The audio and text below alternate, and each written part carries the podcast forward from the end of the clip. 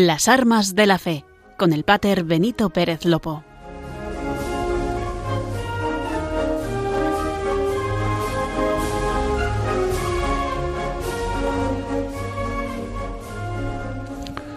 Muy buenas noches, queridos oyentes de Radio María. Les saluda con gran afecto y cariño el equipo de las Armas de la Fe, el programa de Radio María que nos aterriza en la realidad y en la pastoral del Arzobispado Castrense de España. En los estudios de la Radio de la Virgen nos encontramos María Esteban y un servidor, el Pater Benito Pérez Lopo. Buenas noches, María, ¿qué tal estás? Muy bien, Pater, buenas noches y un saludo muy especial a todos los oyentes que nos están escuchando.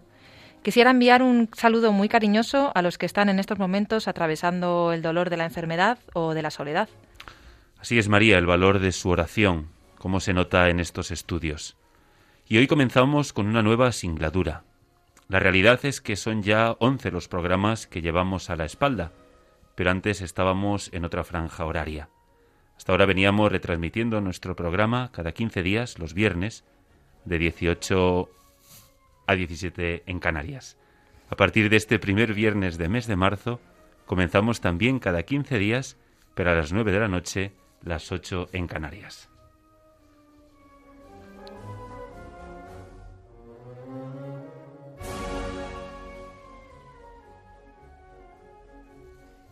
Pero, ¿qué es las armas de la fe? Para los nuevos oyentes decirles que resumiéndolo muy mucho es el espacio de Radio María donde queremos presentarle la pastoral del Arzobispado Castrense de España. Y con ello también ir conociendo un poco más la historia, pero también la actualidad de esta diócesis personal que quiere servir a los primeros servidores de España. Hombres y mujeres que diariamente sirven en las Fuerzas Armadas, Guardia Civil y Policía Nacional. Si se quedan con nosotros en este y en programas sucesivos, les hablaremos de las peculiaridades de esta diócesis. Les traeremos noticias actuales, lo que está ocurriendo en esta parcela de la Iglesia. Les hablaremos del Seminario Castrense San Juan Pablo II, donde se forman los futuros capellanes del ejército. Les hablaremos de Cáritas Castrenses, cómo y dónde actúa. Les traeremos, en definitiva, el testimonio de militares que viven su fe aquí en nuestra patria, pero también lo están sirviendo a España en misiones internacionales, algunos sin tierra y otros desde la mar. Podremos hablar con sacerdotes, misioneros y samaritanos que, acompañando a nuestros soldados, policías y guardias civiles, anuncian a Jesucristo, príncipe de la paz.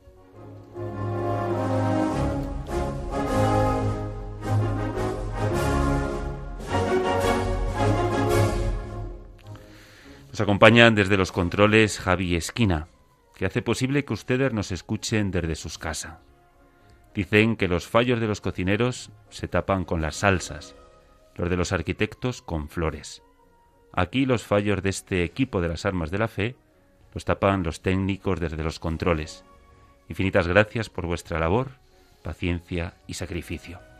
Si alguien comprende nuestros fallos y si alguien guía este programa, este es Dios nuestro Padre. Así María Esteban nos podrá en auténtica sintonía para los que nos escuchan hoy por primera vez, decirles que siempre comenzamos las armas de la fe con la oración del piloto. Una oración muy antigua de tradición castrense, que retumba en los corazones de todos los marinos antes de partir a una singladura. Esta plegaria se rezaba en la salida de las naos hacia las Indias, en los tiempos gloriosos del Imperio español.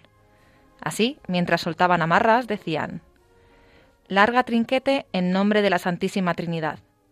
Padre, Hijo y Espíritu Santo, tres personas y un solo Dios verdadero, que sea con nosotros y nos guarde, que acompañe y nos dé buen viaje a salvamento, y nos lleve y vuelva a nuestras casas.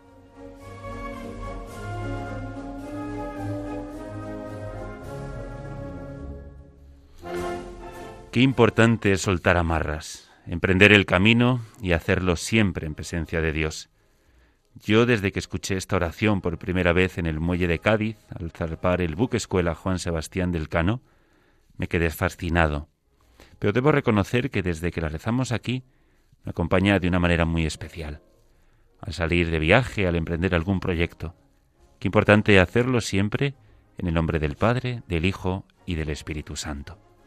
En este programa, sin ánimo de repetirnos, querríamos hacer un compendio de esa pastoral para que los oyentes de siempre puedan hacer una recapitulación, pero los nuevos oyentes puedan poner las bases, digámoslo así, de qué es las armas de la fe. Así es, Pater, y nos ayudamos de nuestro texto de cabecera que decía el Papa emérito Benedicto XVI. Hay tantos hombres y mujeres de uniforme llenos de fe en Jesús que aman la verdad, que quieren promover la paz y se empeñan como verdaderos discípulos de Cristo para servir a su propia nación, favoreciendo la promoción de los fundamentales derechos humanos de los pueblos.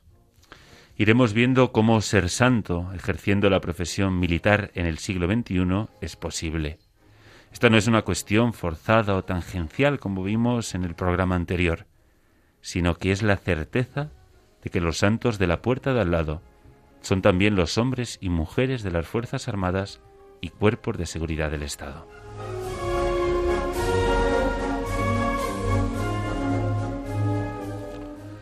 Por último, María Esteban dirigirá la sección bajo la bandera de Jesús. Explícanos un poquito en qué consiste, María. Pues bajo la bandera de Jesús es una sección inspirada en los ejercicios espirituales de San Ignacio de Loyola, en la meditación de las dos banderas. En esa meditación se nos muestra el mundo como un gran campo de batalla donde se enfrentan dos ejércitos, el cristiano no puede permanecer indiferente ante esta lucha y debe saber escoger cuál es su lugar y bajo qué bandera combatir, bajo la bandera de Cristo o bajo la bandera de Satanás. Bonita imagen la que utiliza San Ignacio de Loyola, que además de ser un gran santo, también fue un gran militar. Por eso que esta sección quiere alcanzar pues tres grandes objetivos. Primero, poner de manifiesto pues cómo a lo largo de la historia de la Iglesia la llamada universal a la santidad ha sido asumida y vivida de manera audaz y ejemplar por muchos cristianos pertenecientes a la milicia. Ellos son los soldados santos. El segundo objetivo es poner de manifiesto que también pues no han faltado personas santas que en alguna época de sus vidas vistieron el uniforme del ejército y desempeñaron las tareas propias de un militar. Estos son los santos que fueron soldados. El último de los objetivos que queremos alcanzar es que programa tras programa, pues veremos cómo muchos de estas vidas ejemplares y las distintas advocaciones de nuestra Madre la Virgen se convirtieron en patronos de los ejércitos o de algunas armas o cuerpos de los mismos. Esa protección es invocada y sus enseñanzas son estímulo para hacer el bien y edificar la convivencia social en justicia y paz. Ellos son los patronos de las Fuerzas Armadas, Guardia Civil y Policía Nacional. El militar, por sus peculiares condiciones de vida, requiere una espiritualidad de servicio a su patria, que se caracteriza por su sentido de pertenencia a un ejército, por la fortaleza de su alma y por la valentía de espíritu de sus acciones, en favor del bien común de sus compatriotas. Porque no hay nada más bonito que aquel que da la vida o está dispuesto a darla por sus amigos. Este espacio tiene una intención formativa y catequética. Su intención no es otra que la de ofrecer pues un instrumento para estimular el crecimiento permanente en las virtudes castrenses e espirituales. Con este crecimiento en virtudes y valores, queremos ayudar a militares, guardias civiles y policías en el honrado cumplimiento de todos los deberes constitucionales acerca de la defensa, la libertad y la seguridad de España ya que, como dice el Concilio Vaticano II, desempeñando bien esta función, contribuyen realmente a estabilizar la paz. En la realización honesta de dicha tarea se encuentra su propia santificación como cristianos. Y después de todo esto que les adelantamos, solo nos queda decirles que nos pueden seguir a través de la radio y también a través de la página web de radiomaria.es. Si nos quieren dejar algún comentario o sugerencia, pueden escribirnos un correo electrónico a las armas de la fe arroba radiomaria.es. Las armas de la fe radiomaria.es. Y si alguno es más tradicional, pueden ponerse en contacto con nosotros enviándonos una carta a los estudios de Radio María, en Paseo Lanceros número 2, 28024 de Madrid. Estaremos muy contentos de leer sus comentarios. Les vuelvo a repetir la dirección. Paseo Lanceros número 2, 28024 de Madrid. Gracias por quedaros con nosotros. Están escuchando las armas de la fe.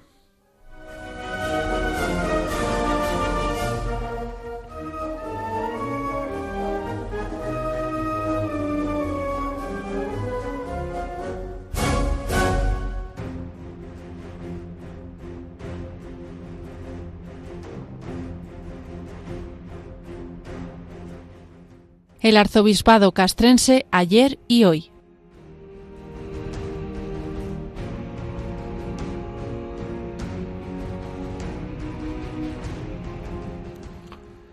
No quisiéramos comenzar esta sección sin traer a este espacio de las armas de la fe el mensaje del Papa Francisco para pedir por la paz e invocar a nuestra Madre la Reina de la Paz, pues para que persevere en nuestro mundo de la locura de la guerra, sabiendo que los artesanos de la paz son los hombres y mujeres que visten el uniforme militar. Es verdad que ya pasó el miércoles de ceniza, pero la petición sigue urgente, actual y viva. Dice el Papa, Tengo un gran dolor en el corazón por el empeoramiento de la situación en Ucrania. A pesar de los esfuerzos diplomáticos de las últimas semanas, se están abriendo escenarios cada vez más alarmantes. Al igual que yo, mucha gente en todo el mundo está sintiendo angustia y preocupación. Una vez más, la paz de todos está amenazada por los intereses de las partes.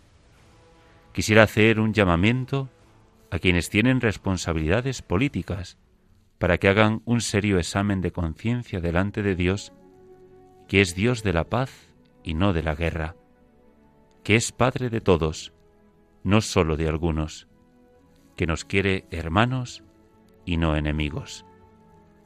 Pido a todas las partes implicadas que se abstengan de toda acción que provoque aún más sufrimiento a las poblaciones, desestabilizando la convivencia entre las naciones y desacreditando el derecho internacional.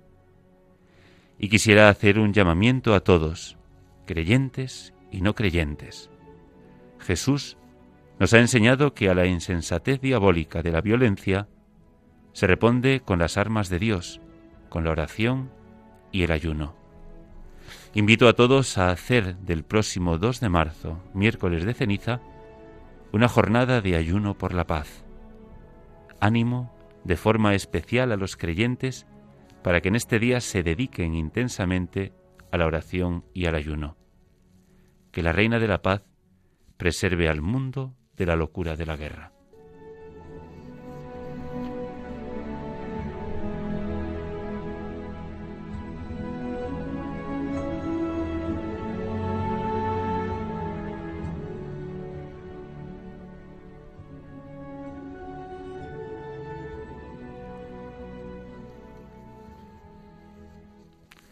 Quizá hoy, en este ambiente que vivimos, precario e incierto, tenga más sentido hablar de la necesidad de un servicio de los capellanes castrenses anunciando a Jesucristo Príncipe de la Paz.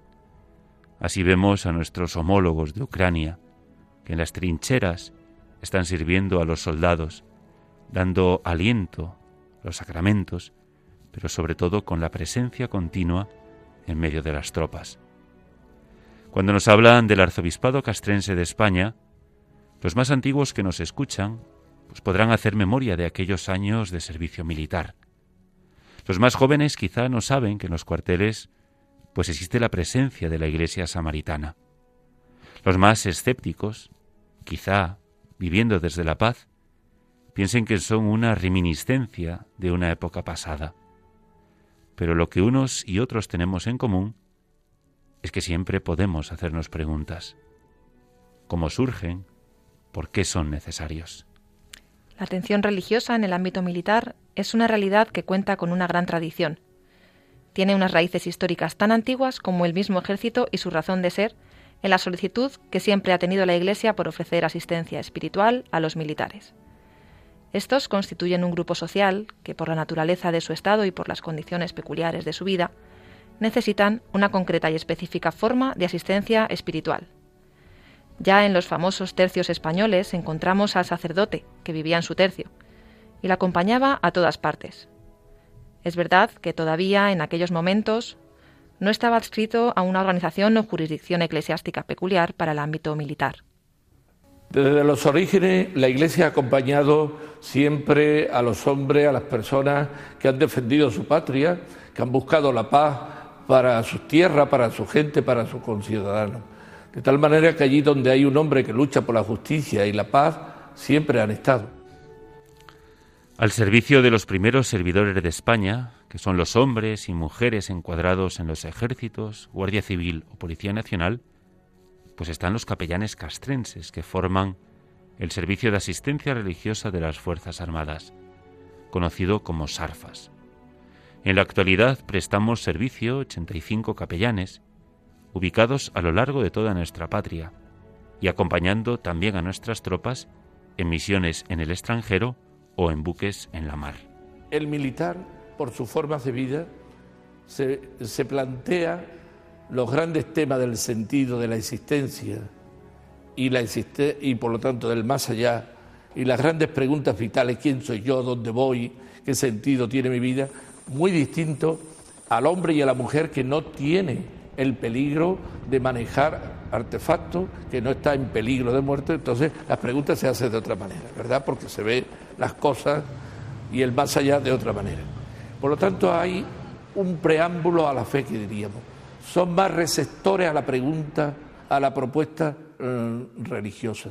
Al igual que en, el escenario de operaciones y de misiones internacionales se celebran los sacramentos de la iniciación cristiana, como son eh, bautismo, confirmación y Eucaristía, también aquí en la geografía española, en los diversos sitios, ya sea parroquias territoriales, que hay 19 parroquias territoriales, además de los centros eh, castrenses, donde el capellán es párroco. Eh, por lo tanto, se pueden celebrar las confirmaciones en una academia militar como eh, en, la base de Rota. Aquí radica el fundamento y la razón de ser de este ordinariato militar de España y el de los del todo el mundo. Por un lado, la peculiar forma de vida de nuestros militares y por otro lado, el derecho del militar creyente de ser atendido espiritualmente, ya sea en tiempo de paz o en tiempo de conflicto.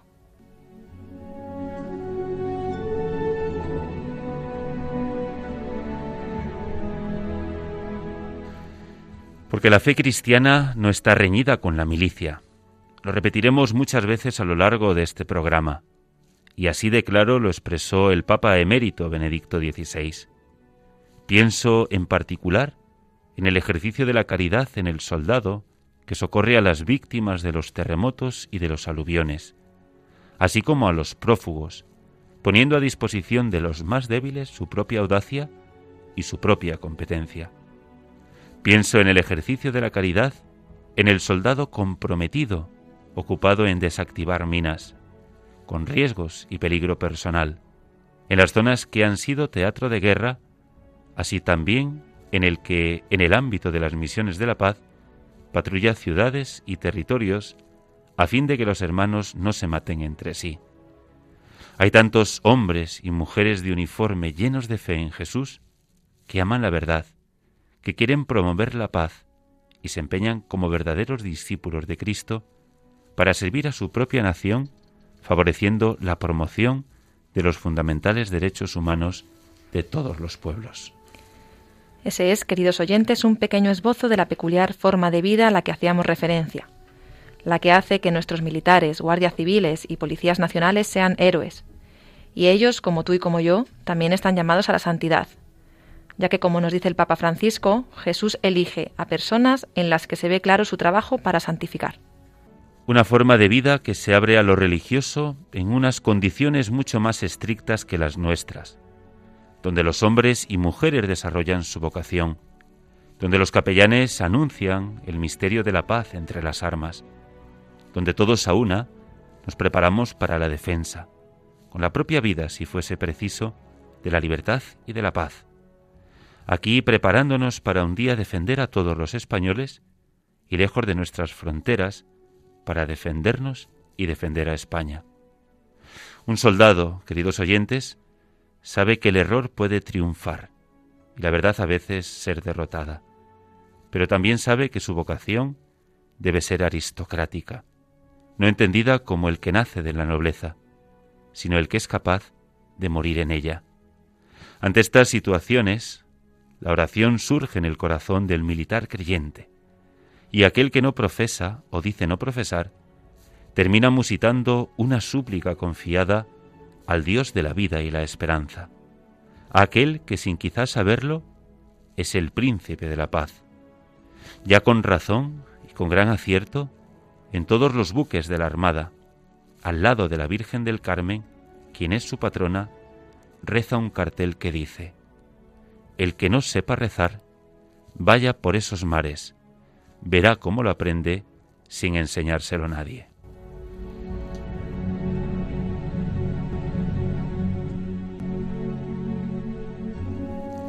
El Papa emérito Benedicto XVI, en el discurso a los ordinarios militares pronunciado en Roma el 22 de noviembre del ya lejano 2011, afirmó, La vida militar de un cristiano debe ponerse en relación con el primero y más grande de los mandamientos, el del amor a Dios y al prójimo.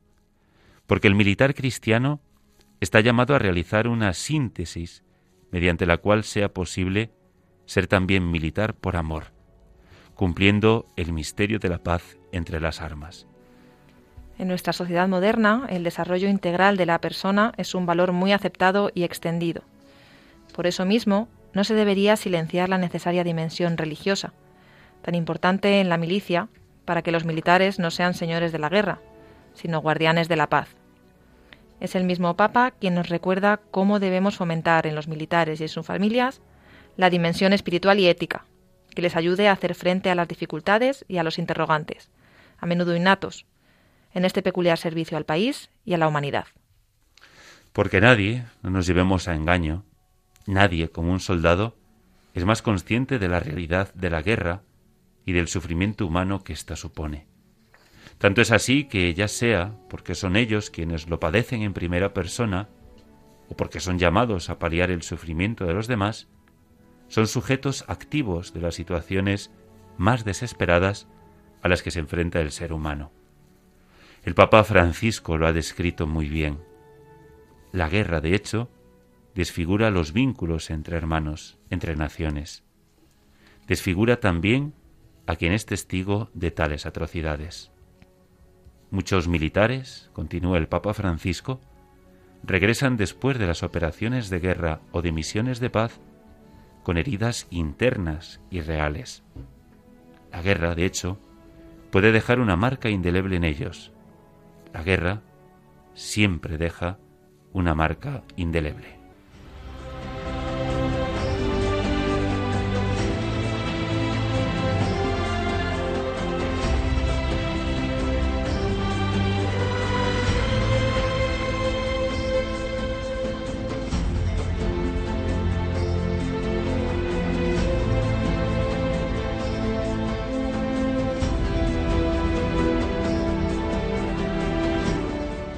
Yo era lo que nadie más quería ser. Yo fui donde nadie más quería ir. Yo terminé lo que nadie más quería empezar. Yo nunca pedí algo a los que nunca dan nada. Yo miré al terror a la cara.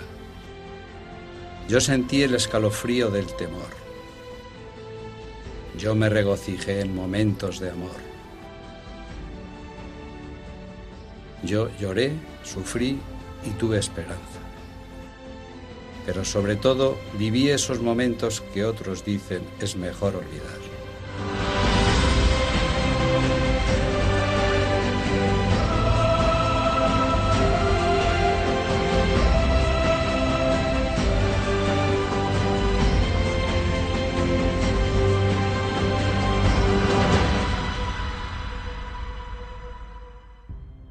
Cuando llegue mi hora, yo podré decir a los demás que estoy orgulloso de ser lo que he sido. Un soldado.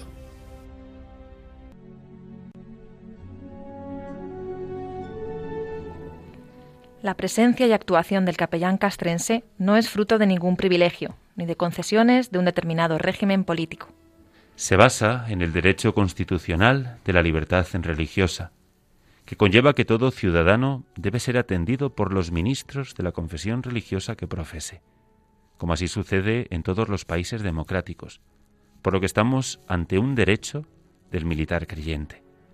Además, en nuestro caso, España cuenta con una larga tradición de más de tres siglos repleta de frutos humanos, sociales, culturales y espirituales de la fe católica vivida dentro del ámbito militar. En estos momentos históricos, la presencia y compañía a las tropas españolas desplazadas en misiones internacionales representa no solamente la materialización de un derecho constitucional para los militares que están más allá de nuestras fronteras, sino también un gran bien social para sus familias, que ha generado una nueva imagen del capellán castrense en el siglo XXI.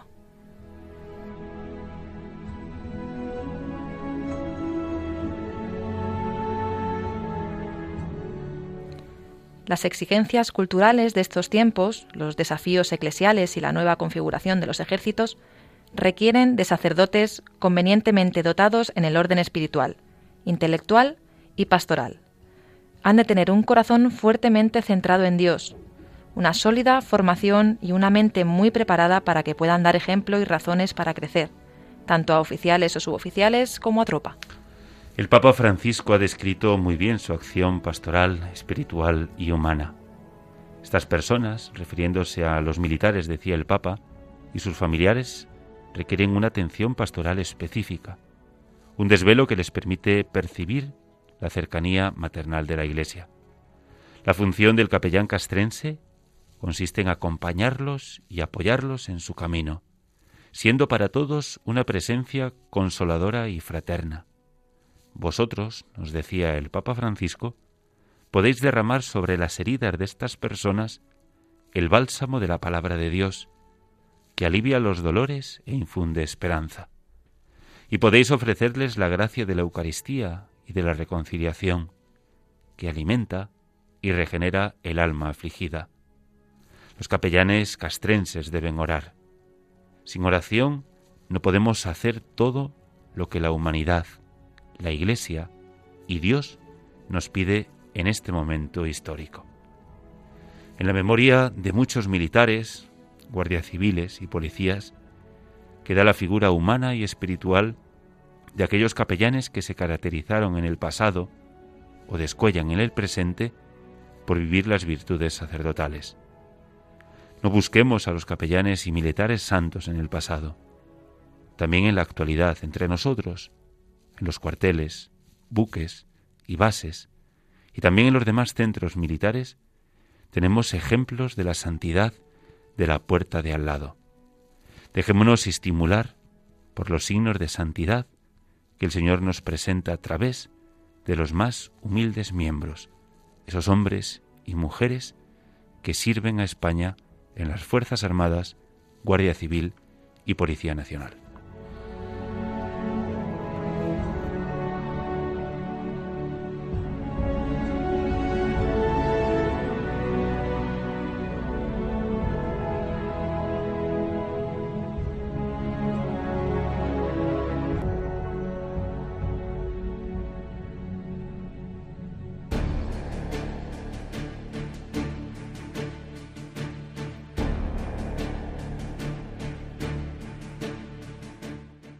Capellanes al servicio de las Fuerzas Armadas.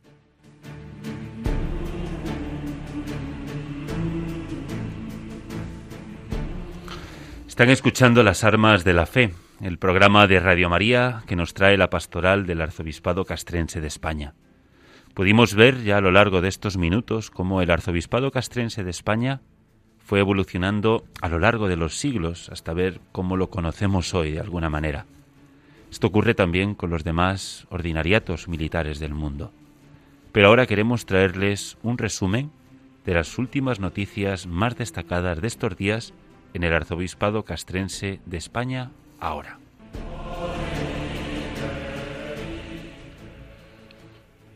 El arzobispo se reúne con el equipo de dirección de Cáritas Castrense. Don Juan Antonio Hernández Cobo recibió la pasada semana en las instalaciones del arzobispado al equipo de dirección de Caritas Castrense. El equipo de dirección de Caritas Castrense está compuesto por el delegado de Caritas Castrense, el pater Benito Pérez Lopo, el director, el teniente general Rafael Barbudo, y por el secretario general, el general don José Luis Falcó. En la reunión, el arzobispado castrense recibió información sobre las actividades desarrolladas por la organización encargada de la labor caritativa y samaritana del arzobispado.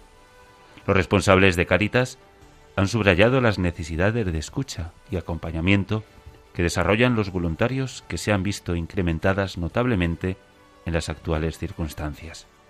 También se han repasado los programas de ayuda que se desarrollan más allá de nuestras fronteras, en zonas cercanas a las bases que las Fuerzas Armadas españolas tienen en países como Líbano o Malí.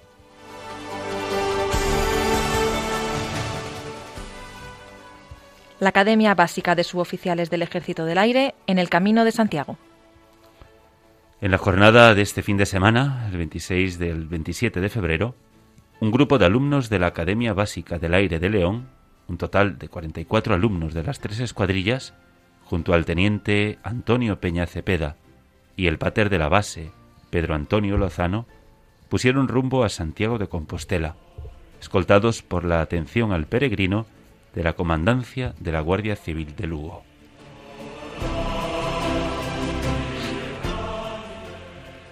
El obispo castrense de Argentina, Monseñor Santiago Olivera, visita el arzobispado. Don Juan Antonio Aznárez Cobo, arzobispo castrense de España, recibió al Monseñor Santiago Olivera, prelado encargado del Ordinariato Militar de Argentina. La visita se inició en la Iglesia Catedral de las Fuerzas Armadas, donde Monseñor Don Santiago Olivera rezó un responso ante la tumba del anterior arzobispo castrense, Don Juan del Río que tuvo ocasión de recibir a su homólogo argentino y devolver la visita durante el año 2019 a Buenos Aires y algunas unidades militares ubicadas en otras localidades. Tras la oración, tuvo lugar una reunión de trabajo entre los dos prelados en donde se trataron temas de interés común y se intercambiaron puntos de vista sobre cuestiones de índole pastoral.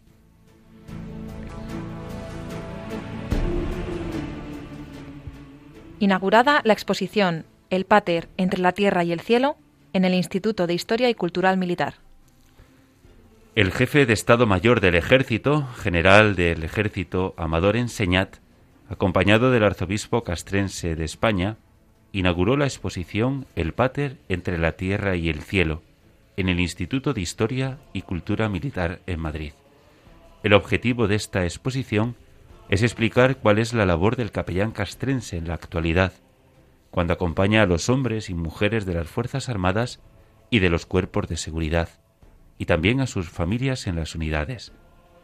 Pero el objetivo también quiere alcanzar a todos aquellos que fuera de sus acuartelamientos y las misiones en el exterior o las navegaciones por aguas internacionales, con todas las vicisitudes que conlleva esa convivencia en situaciones donde la presencia de nuestro Señor se hace más tangible. La exposición estará abierta hasta el 10 de abril, de lunes a viernes, de 9 a una y media, en el Salón de las Exposiciones del Instituto de Historia y Cultura Militar, acuartelamiento Infante Don Juan, en Paseo Moret 3, Madrid. Invitamos a todos los oyentes, especialmente a los que residen en Madrid, a que se pasen. Repetimos, hasta el 10 de abril, los viernes de 9 a una y media del mediodía, en el Instituto de Historia y Cultura Militar, acuartelamiento Infante Don Juan, en el Paseo de Moret, número 3 de Madrid.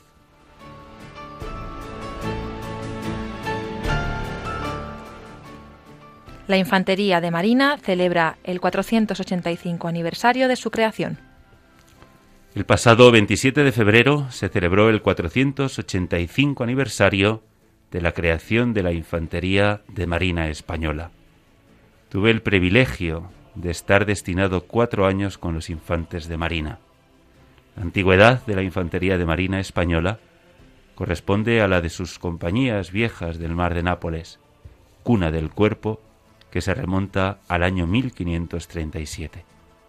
La infantería de marina es un cuerpo en permanente transformación que sin renuncia a sus tradiciones ha sabido adaptarse a las exigencias del siglo XXI. La celebración del aniversario de la creación del cuerpo de infantería de marina honra su legado histórico y destaca los valores y virtudes militares que le han hecho acreedor del lema Valientes por tierra y por mar.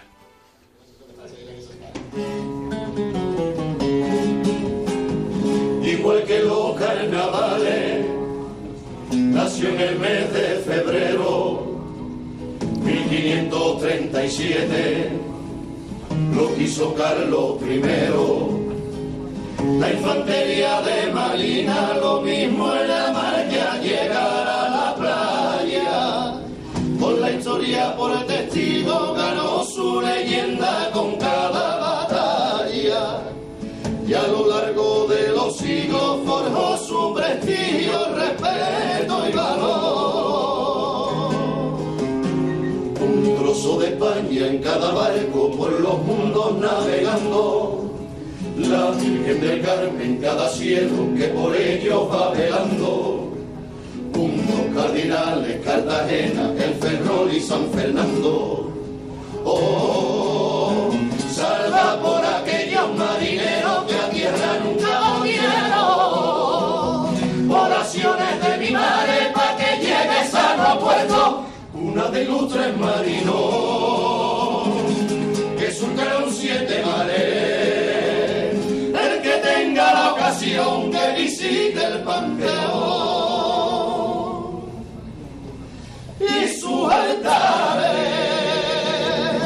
Y sabrá poner a raya con pirata somalí y llevar a medicina para los niños de aquí. Esta del orgullo que siente mi gente, desde el almirante al humilde soldado, noble, leal y valiente.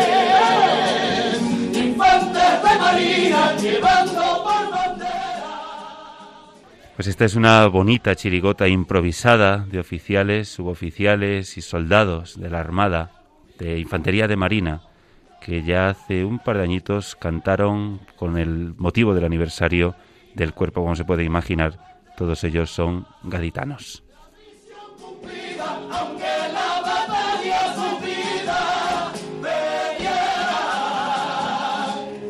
Su Majestad el Rey Juan Carlos I refrendó la antigüedad del cuerpo de infantería de marina y corroboró la primicia mundial que tuvieron sus antecesores Carlos V y Felipe II, asignado de forma permanente unidades de infantería española a las galeras o galeones de sus armadas, conformando así una nueva infantería a la que dominaron infantería de armada. Unas unidades con capacidad para combatir con la misión eficaz sobre las cubiertas de los buques o en tierra, y de la que hoy somos sus directos herederos. Por todo ello, hay que tener un especial recuerdo para todos y cada uno de los infantes de Marina que se encuentran desplegados en misiones fuera de nuestro país. Como siempre, en las armas de la fe, nos acordamos de una manera muy especial por todos los infantes de Marina caídos en acto de servicio. Nuestra oración y nuestro cariño a todos sus compañeros, familiares y amigos.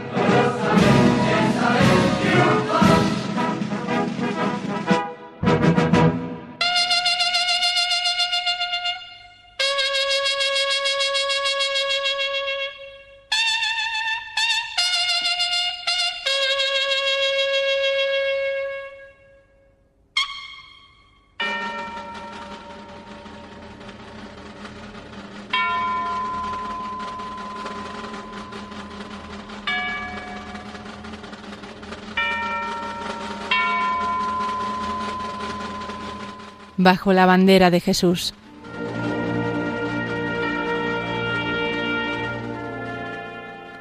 Esta noche, en la sección de Bajo la bandera de Jesús, recordaremos a otro de estos santos que fueron soldados, San Longinos de Cesarea, santo del día 15 de marzo. Conocemos a este soldado gracias a San Juan, en cuyo Evangelio nos menciona que un soldado romano, entre los encargados por Poncio Pilato de la crucifixión de Jesús, le clavó una lanza en el pecho, con el propósito de confirmar su deceso. El gran tratado agiográfico medieval, conocido como Leyenda Dorada, que debemos al dominico Jacobo de la Vorágine, nos dice de él lo siguiente. Longinos fue un centurión que, con otros soldados, por orden de Pilatos, hizo guardia ante la cruz del Señor, y quien personalmente atravesó con su lanza el costado de Cristo. Pero luego, al presenciar el oscurecimiento del sol, el terremoto y otros fenómenos naturales, llevaron a que San Longinos exclamara la famosa frase de verdaderamente, este era hijo de Dios.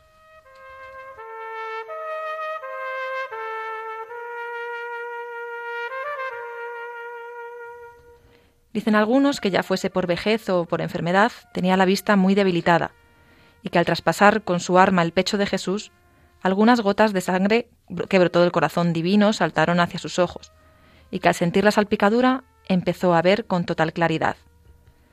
A este milagro experimentado en sí mismo debió principalmente su conversión, a raíz de la cual renunció a la milicia, recibió de los apóstoles la instrucción necesaria, se retiró a Cesarea de Capadocia y allí permaneció 28 años haciendo la vida monástica y convirtiendo a muchos a la fe de Cristo con su predicación y buenos ejemplos.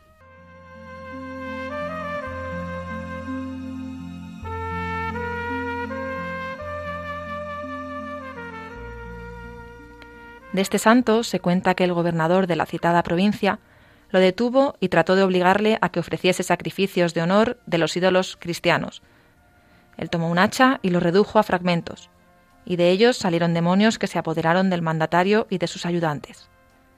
San Longino, fuerte en su fe cristiana, se negó a rendirse ante dioses paganos, por lo que recibió el castigo del gobernador, quien mandó que a golpes le rompiesen todos los dientes y le cortaran la lengua, Finalmente, San Longinos fue condenado a la decapitación.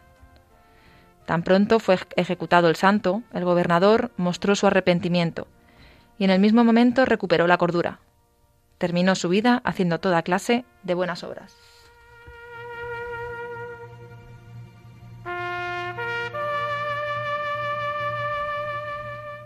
La tradición y los primeros cristianos no solo perdonaron a Longinos por haber crucificado a Jesús, y haberlo herido con la lanza, sino que lo llevaron a los altares por su testimonio y martirio. Longinos fue canonizado el 2 de diciembre de 1340 bajo el papado de Inocencio VI. Su cuerpo fue hallado en Mantua en el año 1303, consagrándose una capilla en el monasterio benedictino de Santa Andrea. Sus reliquias, muy veneradas, están muy repartidas. Entre otras localizaciones podemos encontrarlas en la iglesia de San Agostino en Roma y la Basílica de San Pedro. En la basílica, Bernini le dedica una preciosa estatua y allí se conserva una punta de la Santa Lanza.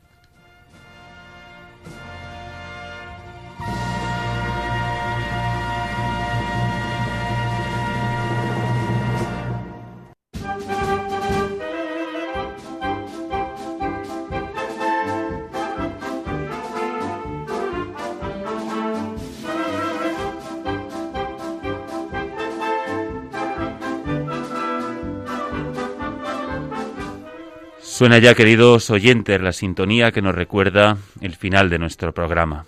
Hoy teníamos un reto seriamente importante, de donde esperamos sepan perdonar todas y cada una de nuestras carencias. Hoy tuvimos la oportunidad de ofrecerles nuestro primer programa a las nueve de la noche, ocho en Canarias, y estuvimos una hora completa con los mejores oyentes y en la mejor radio, la radio de la Virgen. Por eso que un viernes más, agradecidos a Dios de estar con ustedes y de traerles algo, pues un poquito de la pastoral castrense. Una pastoral que, como pudimos ver, anuncia a Jesucristo, príncipe de la paz, a los centinelas y artesanos de la paz. Pudimos acercarnos y conocer en este programa un poco más de la pastoral castrense y conocer y saber con qué armas luchan nuestros soldados para alcanzar la santidad.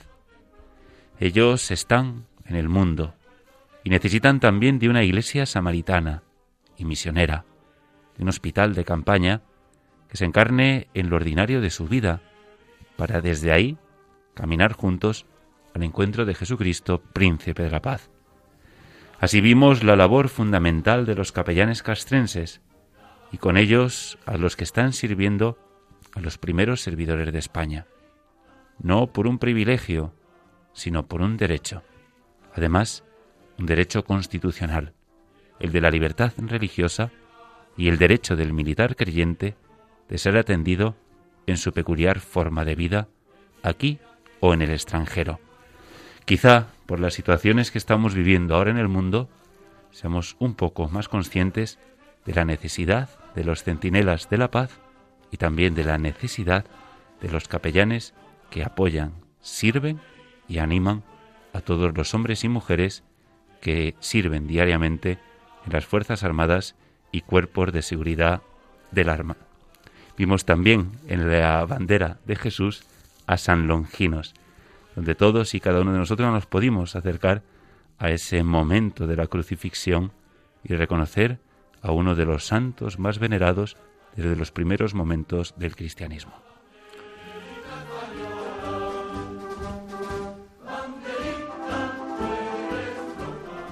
Recordarles que pueden volver a escuchar este programa a través del podcast de Radio María en su web radiomaria.es o a través de su aplicación. Y si nos quieren dejar algún comentario o sugerencia, pueden escribirnos al correo electrónico las armas de la fe arroba arroba. También, si lo prefieren y son más tradicionales, pueden escribirnos una carta de su puño y letra y nos la pueden enviar aquí a los estudios de Radio María, en Paseo Lanceros, número 2, 28024 de Madrid. Estaremos muy contentos de escuchar todas sus sugerencias. Les vuelvo a repetir la dirección, Paseo Lanceros, número 2, 28024 de Madrid. Continuamos la programación de Radio María con el servicio de los informativos.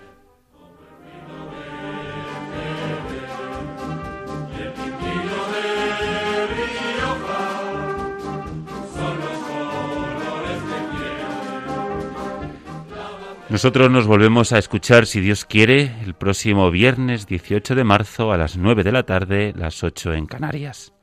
Hasta entonces, como no puede ser de otra manera, les damos las gracias de corazón por acompañarnos y les pedimos que no dejen de rezar por el arzobispado castrense de España, por su arzobispo, nuestro arzobispo, don Juan Antonio Aznárez, por todos los capellanes castrenses, de una manera muy especial por los que están en territorio de misión o navegando en los buques de la Armada. Recen por todos los centinelas de la paz, por un servidor y por María Esteban. Recuerden, próximo programa, viernes 18 de marzo a las 9 de la noche, 8 en Canarias. Que Dios les bendiga.